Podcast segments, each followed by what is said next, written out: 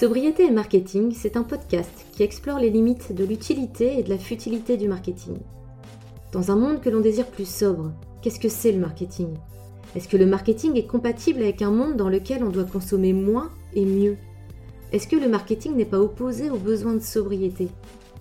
Pour répondre à ces questions, Jonathan Loriot et moi-même, Marion Duchâtelet, avons décidé de partir à la rencontre d'entrepreneurs, de dirigeants, de responsables marketing qui proposent un modèle plus vertueux ou qui sont engagés dans un processus de transition. On vous souhaite une bonne écoute. Salut Rodolphe. Salut. Euh, merci d'avoir accepté ce podcast. C'est cool. Est-ce que je vais commencer par une réponse, euh, une question pardon, un peu classique. Est-ce que tu peux commencer par te présenter, à dire qui tu es et ce que tu fais euh, aujourd'hui? Oui, bien sûr. Eh bien, moi, je m'appelle Rodolphe Gardy. Euh, j'ai 32 ans euh, et euh, aujourd'hui, je suis directeur de la marque chez euh, Asphalt. Donc, euh, j'ai euh, j'ai co-créé Asphalt avec euh, William Ovette il y a sept ans et aujourd'hui, je m'occupe de définir la, la, la vision de la marque, de définir la mission de la marque et ensuite de la faire vivre dans toutes les équipes euh, d'Asphalt. Donc euh, le marketing, le revenu, le produit et les opérations. Ok.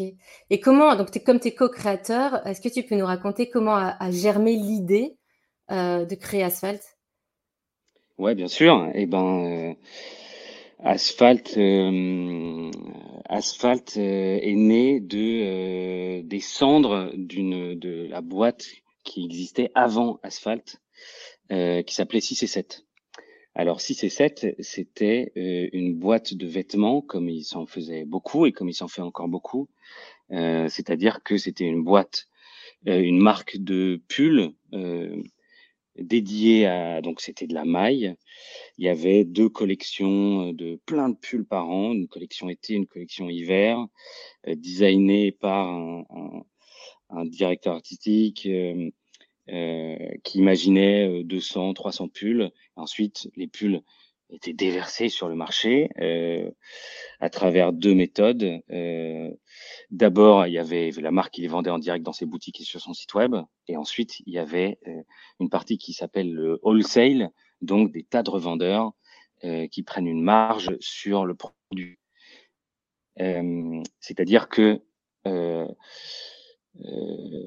c'est-à-dire qu'il y a quelques intermédiaires avant que le produit arrive euh, en magasin chez les retailers. Ça fait des points de vente et c'est très mmh. bien. Le problème, c'est que euh, le prix peut être euh, assez cher. Donc, soit le prix est assez cher, soit euh, le produit est de pas très bonne qualité dans ce système-là. donc, on se retrouvait avec ce qu'on appelle un product market fit qui n'était pas excellent. On avait des pulls en maille, relativement fin, euh, chaud, doux, de bonne qualité, mais avec un petit pull fin, ça coûtait 140, euh, 140 euros. Mmh. Et ça, c'était l'entrée de gamme de cette marque-là. Donc, c'était de 140 euros à, à 300, 350 euros le pull. Et en fait, c'était une marque qui avait pas beaucoup de traction, euh, qui euh, qui était qui s'essoufflait petit à petit et et, euh, et, en fait, moi, je, je suis arrivé euh, en, en, fin de course de 6 et 7. Et avec William, on a pensé à un nouveau système euh, qui sortirait un petit peu de ce modèle classique de, euh, de vente de vêtements. C'est-à-dire que plutôt que de faire euh, du wholesale, on ferait donc une marque en, en D2C, en direct to consumer. Donc on ne, on ne passe pas par des revendeurs ce qui nous permet de pas avoir la marge des revendeurs euh, mmh. à, à, intégrer dans notre coût, de, dans notre prix de vente. Et ça, c'est méga important parce que ça permet euh, d'avoir un prix qui est le bon, euh, le bon prix pour les clients et d'avoir de la bonne qualité. Ça, c'était la première chose. On voulait de la bonne qualité au bon prix. Ça, c'est le truc le plus important. Et ensuite, on a ajouté pas mal de choses à ce, ce principe assez évident euh, D'abord, on s'est dit qu'on on voulait arrêter de faire euh, énormément de produits différents. Ça n'a pas de sens de faire 300 euh, pulls en mmh. une saison. Personne va acheter 300 pulls, personne n'a besoin de d'énormément de, de, pulls. on voulait faire très peu de produits euh, et des très bons produits pour pouvoir se concentrer en gros sur un produit autant qu'on se concentrait sur une collection entière. Hmm. Donc, le bon produit au bon prix, très peu de produits, deuxième élément très important. Et ensuite, comment est-ce qu'on va trouver le bon produit? Qu'est-ce qui va faire qui va bien fonctionner avec, nos, avec les clients qu'on a? Eh ben, ça, c'est la co-création, c'est l'élément qui nous a permis très tôt ben, de comprendre ce qui ferait qu'un produit aurait un bon euh, market fit. Donc, on a envoyé des questionnaires à euh, un questionnaire euh, à nos clients IC7 et à des tas de gens, nos copains, à tous les gens sur, euh, sur, sur Facebook. On a fait des publicités et tout pour que les gens nous disent quel produit ils voulaient.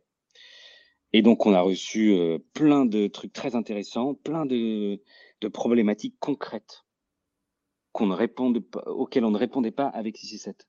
Par exemple, j'ai pas envie que mon pull bouloche. Alors, à mmh. chez 6 et 7, on se disait, bon, bah, un pull, ça bouloche, c'est de la laine, c'est comme ça. Euh, en fait, on s'est demandé, donc, comment est-ce qu'on va faire pour que le pull ne bouloche pas? Ils nous ont dit que je veux pas que mon pull rétrécisse en machine. Bon, bah, dans ce cas-là, on va chercher un, un procédé qui fait que le, le pull ne rétrécisse pas en mmh. machine. Mmh. Euh, donc, on a résolu des problématiques concrètes plutôt que de faire des designs et de se dire, le jour où on fera un pull cool, il va être acheté par des millions de personnes. Euh, là, on, on, est resté pragmatique. On s'est demandé comment est-ce qu'on allait résoudre les problèmes des gens, très concrètement.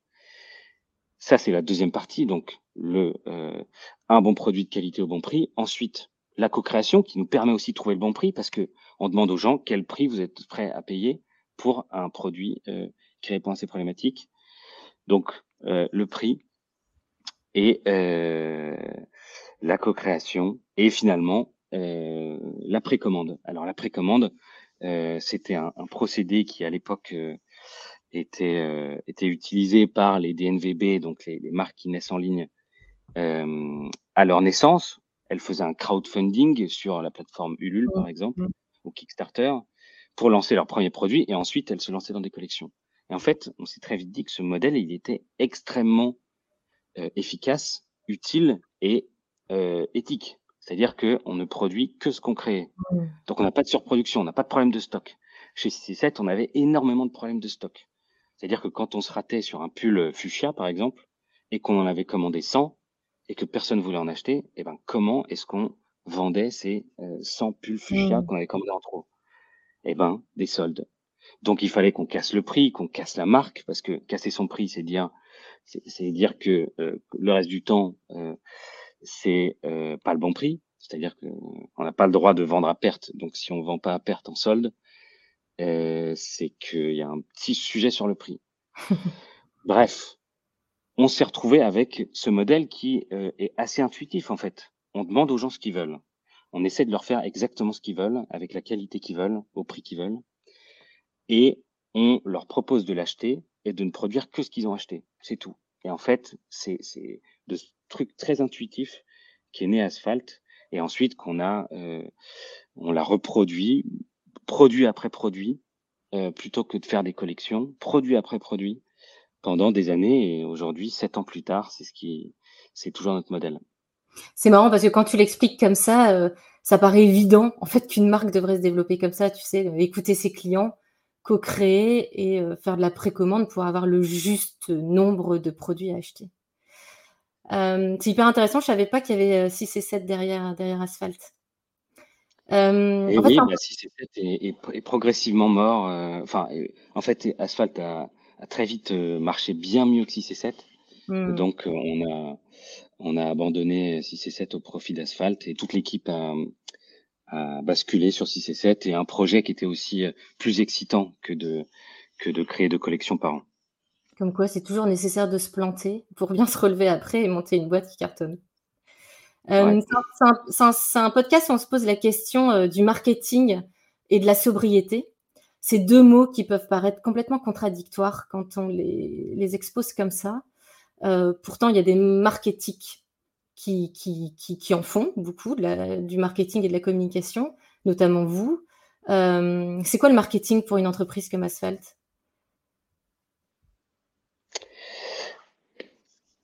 Pour Asphalt, euh, le, marketing, c'est tous les points de contact avec les clients qui ne sont pas le toucher du produit.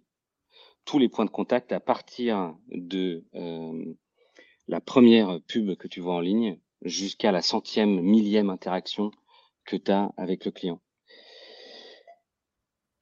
Pour Asphalt, c'est, ça représente Asphalt, donc est une marque uniquement en ligne jusqu'à maintenant, euh, et qui vend, euh, qui vend tous ses produits uniquement sur, on ne vend que sur notre site web. Le marketing, c'est, on peut le résumer comme ça, c'est des mots et des images. C'est tout. Et en fait, ces mots et ces images constituent progressivement, interaction après interaction avec nos clients, euh, une, une, relation avec nos clients. L'objectif du marketing d'asphalte, c'est de créer de la confiance entre des inconnus et une nouvelle marque digitale, Asphalt. C'est de créer cette confiance, de passer d'inconnus à amis, puis d'amis à clients. Mmh. Et ça, c'est une distinction très importante euh, chez Asphalt par rapport, je, pense à quelques, quelques concurrents et pas mal de DNVB, c'est qu'on ne cherche pas à, vendre un produit initialement, on cherche à faire comprendre notre modèle et à, créer une relation, à créer une adhésion avant de vendre un produit. Ouais, donc c'est marrant parce que toi, quand tu parles de marketing, tu parles de mots et d'images. Euh, on va dire c'est les techniques marketing d'asphalte. J'imagine du coup que vous faites pas de solde, pas de Black Friday. Est-ce que vous utilisez des techniques, d'autres techniques de marketing comme les codes promo, l'abandon de panier, tout ça Ouais, alors effectivement, pour moi, là, je te parlais d'un truc très très large. Euh, et je te parle de, de, de valeur, en fait. Mmh, mmh. D'abord, il faut euh, euh, faire comprendre à nos clients les valeurs d'asphalte. Qu'est-ce qu'on fait? Qu'est-ce dans quoi on croit? Et ça, ça passe par euh, euh, beaucoup de, de, de, ben de, de publicité, de vidéos, de contenu qui est créé pour faire comprendre aux gens qui nous découvrent en quoi on croit et si on a les mêmes, les mêmes valeurs, pour qu'ils puissent adhérer à un système de valeurs qui est fort et puissant et qui est éminemment éthique, puisque notre principe, c'est d'acheter moins, mais mmh. d'acheter mieux. C'est d'acheter mmh. de la qualité plutôt que d'acheter de la quantité. On préfère un pull parfait qu'on va porter et aimer pendant des années, plutôt que cinq pulls qui boulochent ou qui ont des motifs ou des trucs bariolés qu'on portera cinq fois avant qu'ils traînent dans le placard ou qu'on les jette ou qu'ils aient un trou ou je sais pas quoi. Ça, c'est vraiment les idées principales qu'il faut que euh, qu'on doit faire euh, comprendre. Ensuite, il y a l'idée du prix l'idée du prix juste, il est, euh, elle est, elle est euh, centrale de faire comprendre aux, gens que pour ce niveau de qualité, pour cette, euh, pour cette exigence de qualité que Asphalt met dans la réalisation de ce produit, à un prix qui, nous a été donné dans la co-création, dans le, dans le processus de co-création, eh ben, nous, on se démène pour arriver au bon prix, à la bonne qualité, au bon prix ce qu'il faut qu'on arrive à faire dans tout ce process, c'est que euh, le jour où le produit sort sur le marché, il y ait un bon product market fit, c'est-à-dire que les clients se disent à ce prix-là, c'est exactement le prix que je suis prêt pour acheter cette promesse, ces images, ces, ces, photos, ces vidéos et ce produit que j'espère recevoir bientôt. Si on n'arrive pas à, à, à, ce qui nous arrive, hein, euh, si on n'arrive pas à craquer cette équation et avoir un, produit qui a le bon euh, price point, et eh ben le produit c'est un four. Donc on en produit peu. Mmh. Donc on a on ne produit que ceux qui sont achetés et puis terminés. C'est-à-dire qu'on n'a pas de vente euh, en plus. Enfin on n'a pas de, de, stock en plus à déstocker à et donc à faire des, sur lesquels faire des prix barrés. Et donc pour répondre à ta question, nous les Black Friday, les soldes et tout ça, ça, ça, ça nous concerne pas en fait. On n'est pas mmh. du tout dans ce système-là. Mmh. Euh, nous, on a un système qui, euh, notre objectif, c'est de répondre aux problématiques de nos clients en leur proposant un produit de qualité, très beau, donc le style qu'ils veulent et avec un, bon prix. C'est ça notre marketing. Et les, les jouer sur les marronniers, les, les ces, ces, ces, trucs du Black Friday, du sol et tout ça, en fait, ça ne nous concerne pas parce que ça a été justement créé pour déstocker des stocks supplémentaires. En fait, nous, notre modèle fait qu'on n'a pas de stock supplémentaire, donc on n'a pas besoin de faire ça.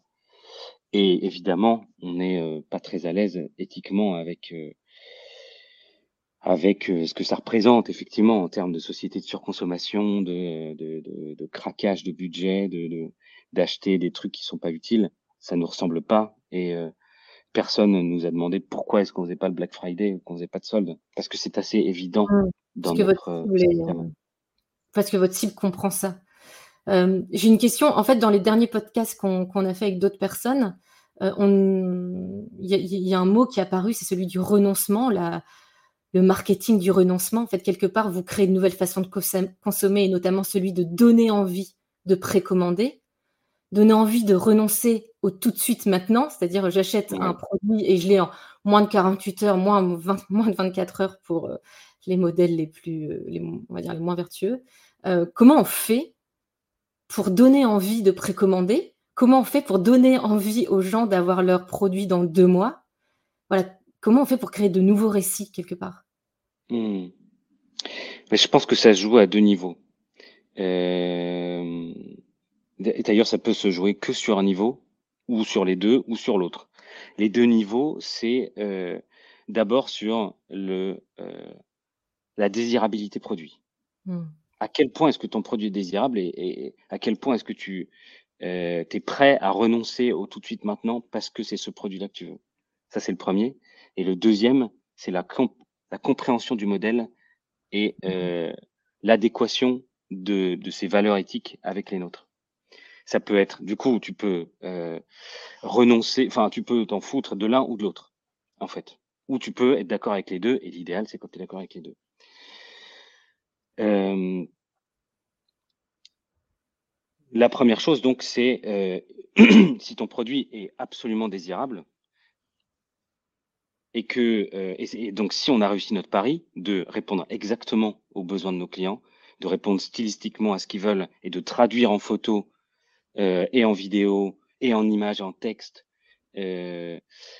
précisément ce que les clients attendent de nous sur nos produits, eh ben, c'est, on arrive à, eh ben, leur faire passer la pilule entre guillemets, que bah, c'est effectivement précisément ce qu'ils avaient demandé, mais ce sera euh, dans deux mois. Ça, c'est la, la, première chose, et c'est vraiment une fine magie, c'est un fin équilibre, une fine couche de glace sur laquelle marcher systématiquement, et c'est euh, c'est pas évident. Euh, mais quand on y arrive, c'est incroyable pour nous et pour nos clients. On est vraiment, c'est très satisfaisant pour tout le monde. Mmh. Parce que les clients ont eu l'impression de participer vraiment à la, à la, à la réponse à un problème qu'ils ont depuis des années. Et nous, on a vraiment l'impression de les avoir compris, donc c'est vraiment un, un, bon moment. Euh, ça, c'est la première chose. Essayer d'arriver à ce fin équilibre de désirabilité, de compréhension, d'alignement des planètes entre ce que nous ont demandé les clients et ce qu'on leur propose en termes de produits, d'images, de storytelling, de marketing. La deuxième chose, c'est la compréhension du modèle et l'adéquation des valeurs de nos clients avec ce modèle. Donc, c'est la pédagogie sur mmh. Euh, la précommande. À quoi ça sert? Pourquoi est-ce que ce modèle est un peu plus vertueux? Pourquoi est-ce que, en fait, la vertu de la patience, c'est quelque chose qui est positif, c'est quelque chose qui, en fait, est assez euh, euh, gratifiant. Et ça, du coup, on le, on le, on essaie de le faire comprendre à travers eh ben, pas mal de points de contact dans euh, nos vidéos, nos, premières vidéos euh, euh, qu'on push à nos clients, notre brand movie, dans les premières interactions qu'on a avec eux dans notre funnel CRM, dans pas mal d'articles d'explications de, produits, de pourquoi est-ce que parfois c'est un peu plus long que d'autres. Ça, du coup, on essaie de, de, de, faire comprendre à nos clients avant qu'ils achètent pourquoi est-ce que la précommande est un acte quasiment militant. C'est que mmh, on mmh. refuse le tout de suite maintenant. On, on, va plutôt dans un modèle plus slow, plus plus lent, plus euh, euh, moins dans le dans le besoin immédiat. Et ensuite, on essaie pour les clients qui passent une première fois le cap de transformer cette expérience qui est supposée être négative d'attente dans une expérience en fait qui se transforme en un truc de positif. Donc en fait, à partir du moment où tu précommandes, tu reçois euh, euh, des mails de ton produit, donc de la mmh production. De, ok, ça y est, on a lancé euh, la production, donc c'est Paolo qui vient de recevoir le truc, qui vient de demander à son à son équipe de le faire. Voilà des photos de son usine. Bah, c'est vraiment ces gars-là qui vont s'en occuper. Ensuite, une fois que le, la production est finie, eh ben on envoie un mail pour dire c'est bon, ton truc est parti, t'envoies une carte postale. Enfin, on essaie de transformer cette expérience d'attente négative en patience positive. En super expérience et dire que c'est un, nouveau cool de précommander parce que euh, j'imagine que pendant les deux mois d'attente, c'est ce que tu disais, vous excitez un peu le client, on lui dit euh, qui fabrique, où ils en sont, euh, les difficultés peut-être qu'ils rencontrent, etc. Donc beaucoup sur la, la transparence. Est-ce que vous, qu'est-ce que vous faites avec vos clients existants? Euh, Est-ce que vous souhaitez les fidéliser? Est-ce que vous avez un programme de fidélité ou non, vous n'êtes pas là-dessus? Bah écoute, on y a beaucoup réfléchi et ça pour le coup, euh, ça pour le coup, c'est, je pense qu'on est pile dans, euh, on est pile dans le sujet de ce podcast. Exactement. puisque ce on a, on a fait très, très, très, très peu d'opérations de fidélisation, à tel point que nos très bons clients euh, râlent. Euh, et on les comprend. Hein. C'est vrai qu'il y en a qui ont dépensé pas mal d'argent chez nous, qui ont refait toute leur garde-robe et qui ont complètement compris nos valeurs et tout ça. Mais n'empêche, ils n'ont pas l'habitude d'avoir une marque préférée. Mmh. Euh, donc, ils ont l'impression qu'il n'y a pas de réciprocité euh, ou de, euh, de statut particulier. Mmh. Alors, le problème, c'est que nous, on est concentré sur ce, fin équilibre dont je te parlais tout à l'heure. Essayer de répondre aux problématiques clients sur chacun des produits qu'on fait. Et ça nous prend un temps démesuré à toute l'équipe. Et nos cohortes euh, se sont jamais euh, cassé la gueule. C'est-à-dire que en fait, nos, anciens clients sont toujours très fidèles. Euh, et nous, sans nous acheter des, des, des, volumes démesurés de vêtements, donc ils ont un ils comprennent bien notre système et, et nos valeurs, ils sont d'accord avec. Euh, mais effectivement, ça, on sent un peu gronder la frustration euh, et à la fois, on n'a euh, aucune envie de créer des produits, euh, enfin de de, de, de, de, de, leur faire des cadeaux sur un besoin qui n'existe pas. Par mmh. exemple, on s'est dit leur offrir des gourdes. Des gourdes, c'est bien parce que c'est ça évite d'utiliser des euh, des bouteilles d'eau en plastique, mais bon, en fait, déjà, ça n'a pas grand-chose à voir avec asphalte. Euh, tout le monde en a. Ouais, c'est ça, tout le monde en a. Donc en fait, peut-être que ça va être euh, inutile. Donc en fait, on a pensé à plein de cadeaux.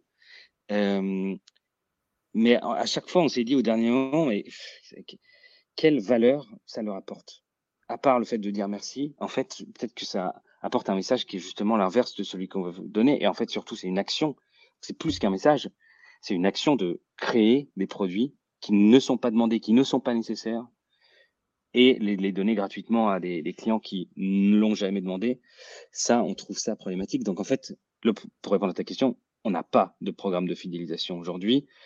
On essaye de réfléchir à un système de, de tests, de prototypes, puisque notre co-création, elle fonctionne parfois sur des années.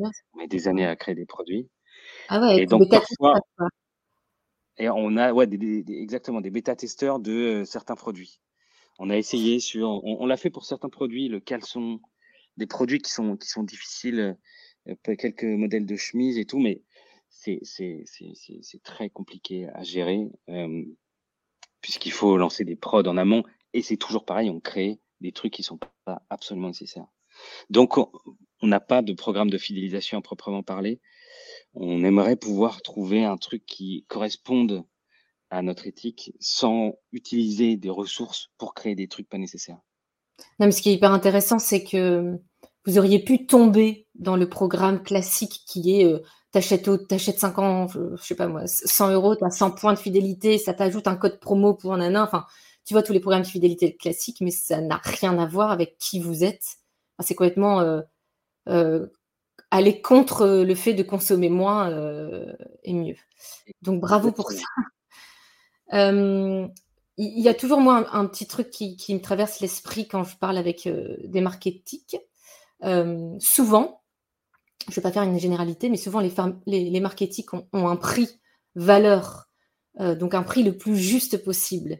Mais créer le plus juste possible, bah, ça amène des prix assez hauts comparé au fast fashion, même si en vrai, bah, c'est juste, c'est juste le juste prix, mais quand on est dans le monde dans lequel on vit aujourd'hui, ça paraît un, prix assez haut. La question que je me pose, c'est comment on fait pour embarquer tout le monde, donc tous ceux qui achètent en fast fashion, comment on fait pour les convertir vers ce nouveau mode de consommation qui paraît être essentiel pour notre avenir, mais néanmoins comment on fait quand on a des gens qui sont assez euh, pauvres en France. Et quand on, comment vous anticipez en fait le, contexte dans lequel on est, le contexte inflationniste qui va se durcir? C'est quoi ton avis là-dessus? Peut-être, peut-être qu'Asphalt n'a pas la réponse, hein, mais toi, est-ce que, en tout cas, est-ce que c'est des questions qui vous, qui vous traversent Oui, bien sûr, bien sûr, bien sûr. Euh, euh, en fait, il y a, y a, deux manières de répondre à cette question, mais la première, c'est alors déjà c'est le c'est le constat. Aujourd'hui, où est-ce que Asphalt se situe?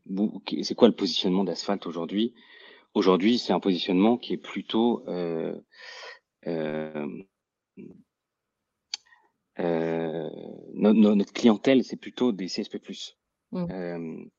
c'est plutôt des professions intellectuelles supérieures. Mais pas seulement, attention. Mais plutôt, plutôt en majorité notre euh, niveau de prix, il est euh, inférieur aux marques euh, de mode qui sont nos concurrents. Mmh. Et à la fois, il est supérieur à la fast fashion. Donc en fait, on mmh. est dans cet entre-deux aujourd'hui. C'est ça notre constat. C'est ça le constat. effectivement, qu'est-ce qui va se passer demain? Est-ce qu'il a déjà commencé à se passer en 2022 Contexte inflationniste, il y a le prix des ressources, de la main-d'œuvre, de l'énergie qui explose. Donc, il y a euh, le prix euh, d'un côté une baisse des revenus, de l'autre côté une hausse des coûts de fabrication, donc nécessairement une hausse des prix et donc euh, contexte inflationniste. Donc une baisse de la consommation des ménages sur les, les postes de dépenses qui ne sont pas essentiels. Et c'est là qu'on touche euh, le point un peu névralgique de cette question.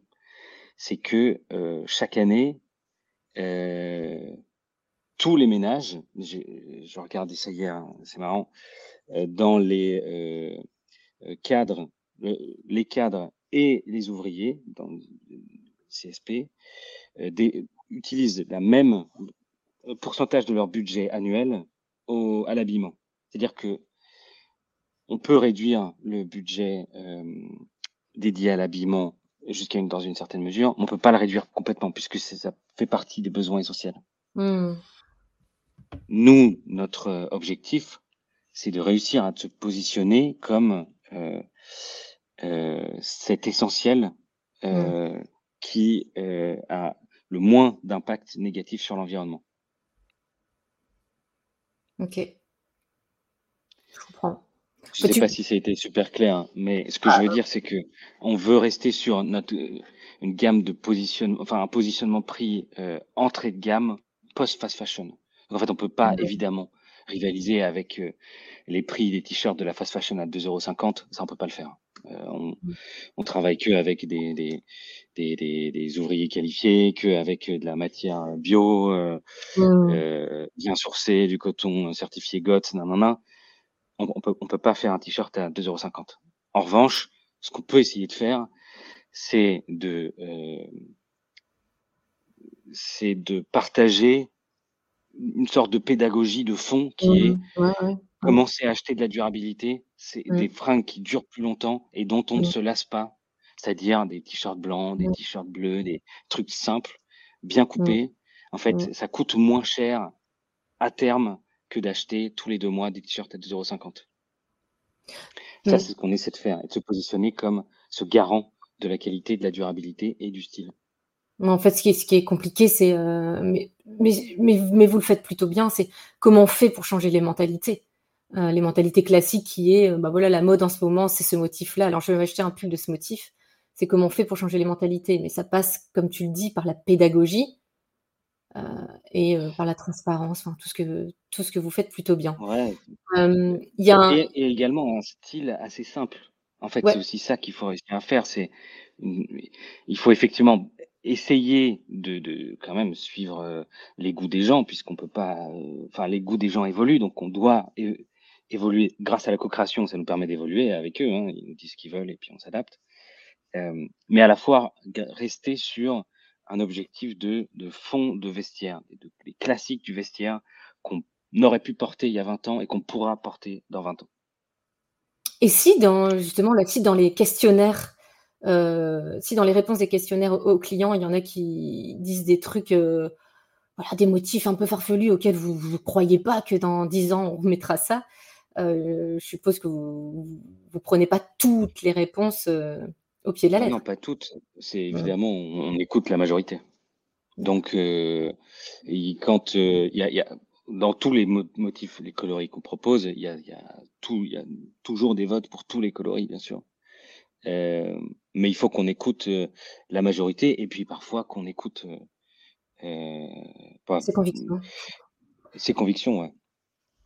Euh, il y a beaucoup de points communs dans les entreprises euh, dites éthiques qu'on a, qu'on a, qu'on a, qu'on a questionnées jusqu'à maintenant. Euh, il y a le fait de, bah, de, de, prendre en compte, de questionner ses clients et de prendre en compte les retours clients. dans les marques, on va dire plus lambda, il y en a plein qui envoient des questionnaires de satisfaction après un achat, mais qui font rien des retours.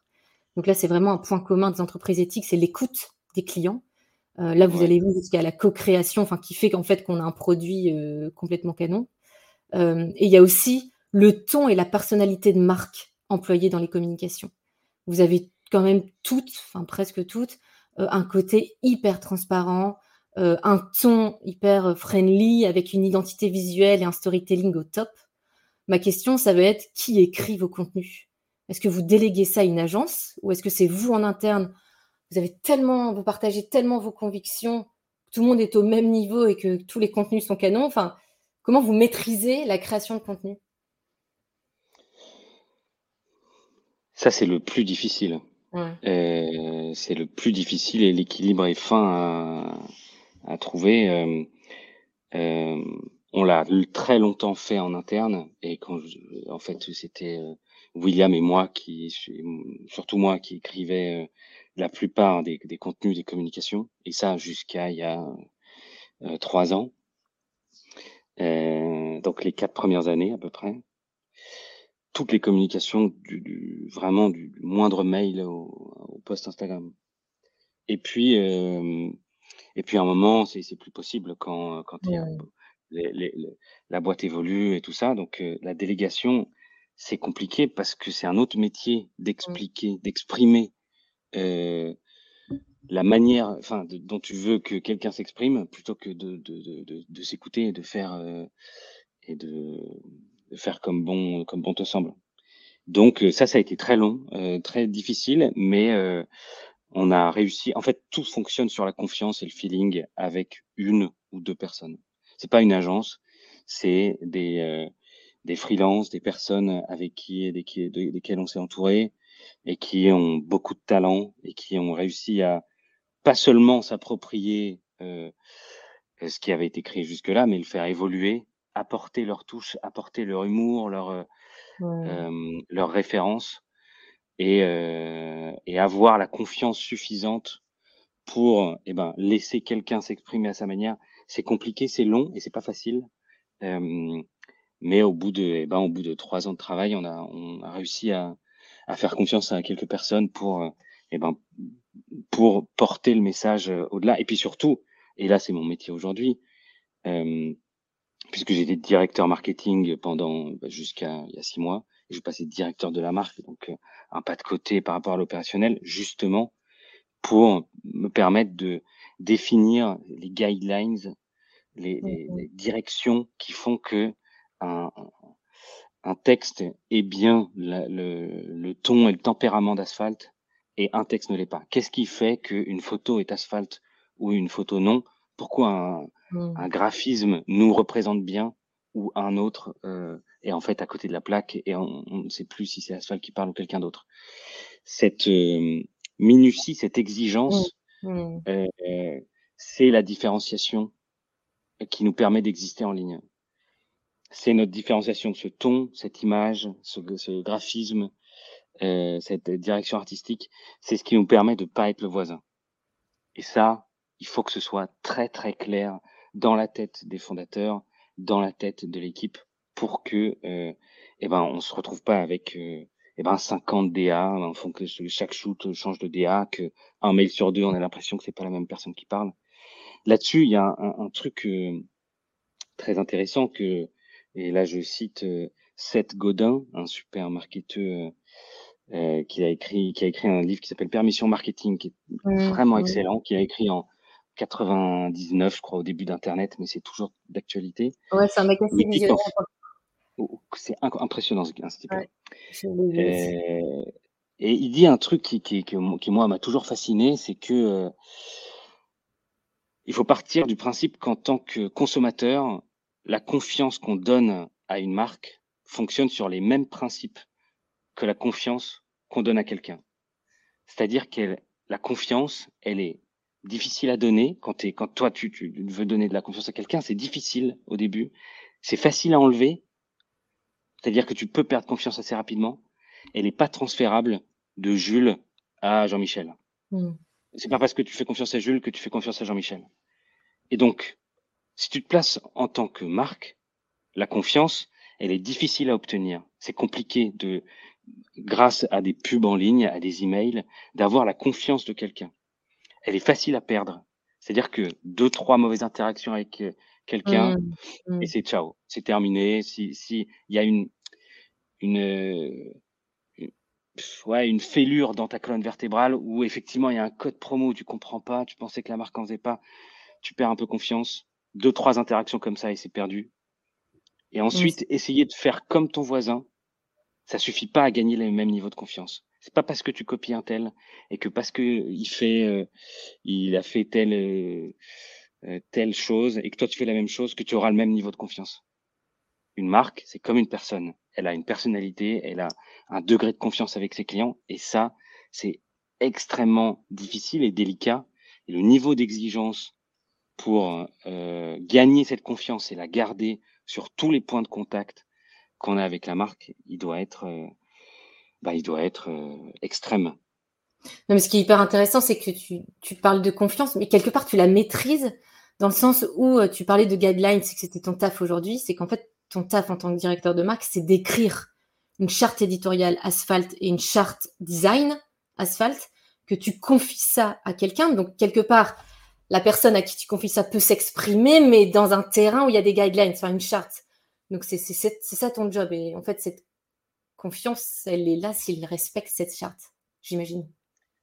Ouais, bien sûr, bien sûr. Ça, ça, ça le, euh, effectivement, il y a deux niveaux de confiance. Il y a la confiance que, que moi je donne à, à l'équipe pour eh ben, adapter euh, cette, ces guidelines, pour ensuite que la confiance soit euh, euh, construite et euh, maintenu avec tous nos clients pour que nos clients aient l'impression que c'est toujours la même personne qui leur parle, que c'est pas mmh. quelqu'un qui a changé, que c'est toujours, enfin, qui évolue évidemment avec le temps, que la relation évolue, que les personnes évoluent, mais que c'est c'est pas Jules ou Jean-Michel qui parlent systématiquement, c'est toujours la même marque, c'est la même personnalité. Mmh. On, on, arrive au la bout première de... pub au centième email, pardon. Pas de souci.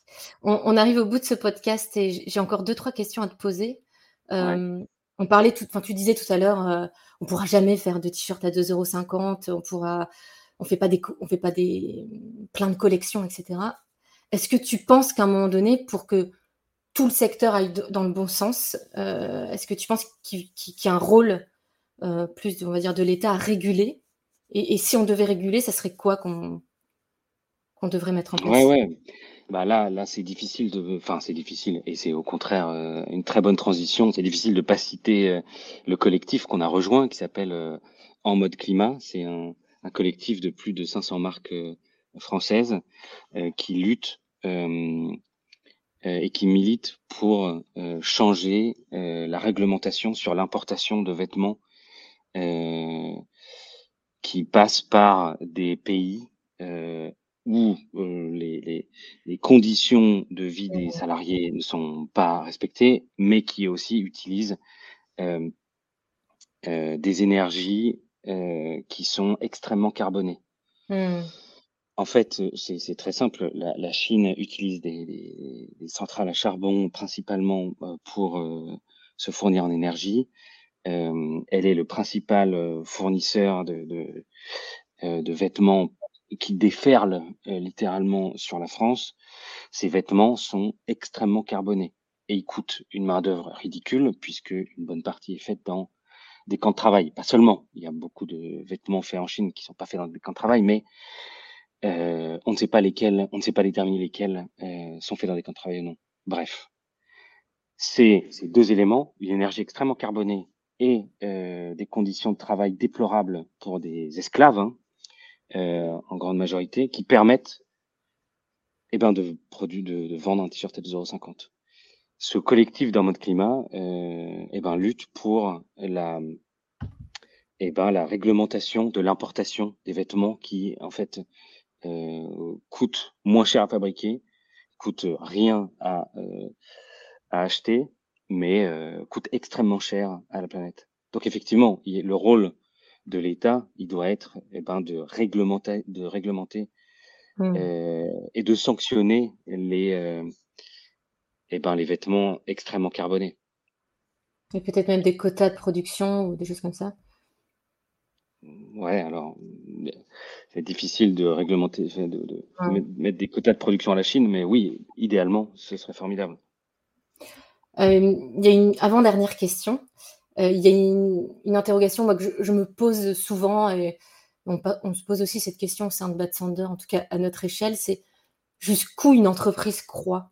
C'est-à-dire, souvent, quand on est chef d'entreprise, on a on ne fixe pas de limite, on dit on va recruter, on va recruter, et puis on a envie de faire un super chiffre d'affaires, de faire une super rentabilité. Enfin, moi, je me pose la question, c'est jusqu'où une entreprise croit? Est-ce que vous vous la posez chez Asphalt? Est-ce que vous avez une limite en tête? Enfin, Ou est-ce qu'il ne faudrait pas plutôt avoir euh, plein d'asphalte plutôt que euh, un seul asphalte qui se fasse énormément de chiffre d'affaires, énormément de revenus? Enfin, Tu vois, quand on pense partage de richesse, tout ça, est-ce que c'est pareil C'est une question qui vous traverse l'esprit? Euh, Bien sûr. Bien sûr qu'il faut énormément de, de, de bien sûr que je pose la question et que la réponse pour Asphalt à la question, elle est euh, simple.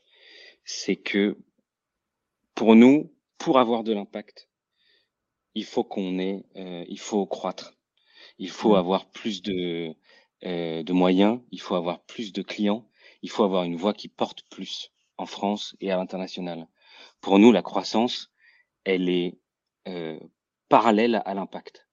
C'est-à-dire que plus on va croître et plus on aura des clients euh, qui vont euh, croire en nous, qui vont croire à la précommande, qui vont croire dans le fait qu'il faut acheter moins de vêtements, mais plus de qualité.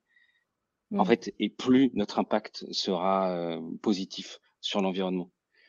À chaque fois qu'un client passe de la fast fashion à asphalt, c'est moins de vêtements qui sont achetés, dépensés et fabriqués par des mmh. esclaves. Et mmh. ça, c'est, enfin, c'est assez évident. Donc, pour nous, la croissance, elle est importante, elle est euh, fondamentale pour euh, eh ben, avoir un impact positif sur les mentalités, les, euh, les comportements et la société à terme. Donc, la croissance pour nous, elle est importante.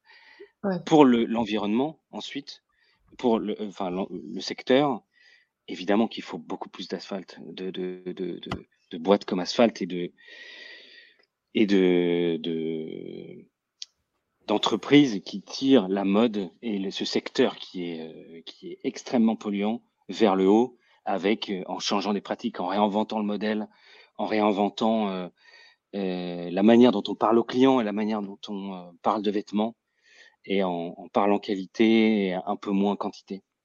Ça, mmh. c'est hyper important et ça nous désole, ça nous fend le cœur que en 2022, il y a eu tant de, de, eh ben d'entreprises qui sont en difficulté et qui certaines qui doivent mettre la clé sous la porte. Et c'est le Mmh. cas encore parce que ce contexte inflationniste, il est très difficile et pour nous aussi. Hein.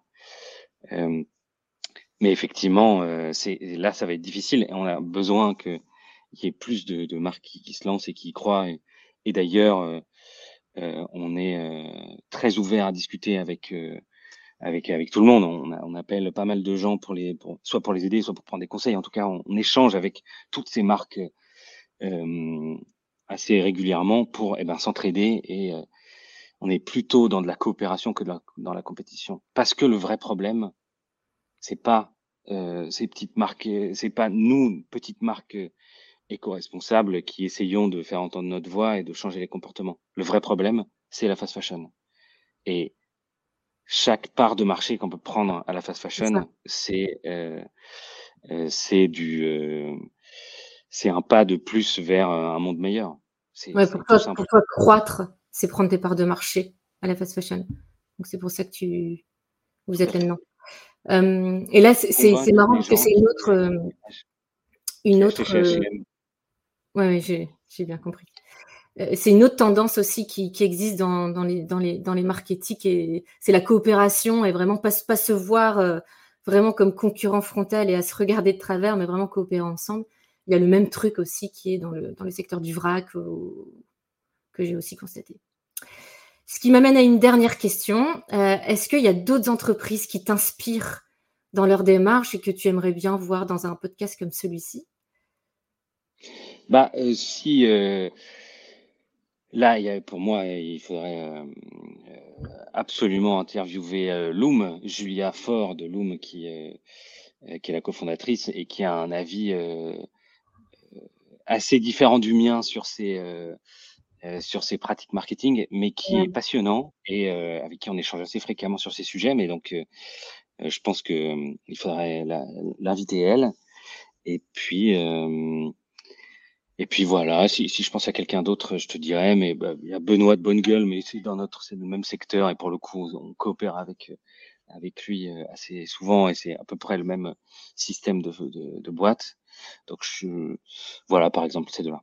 Ok, ça roule. Et eh ben, je te remercie pour ton temps, Rodolphe. Et puis, avec bah, plaisir, Marion. Salut. Ouais, avec plaisir. Ciao.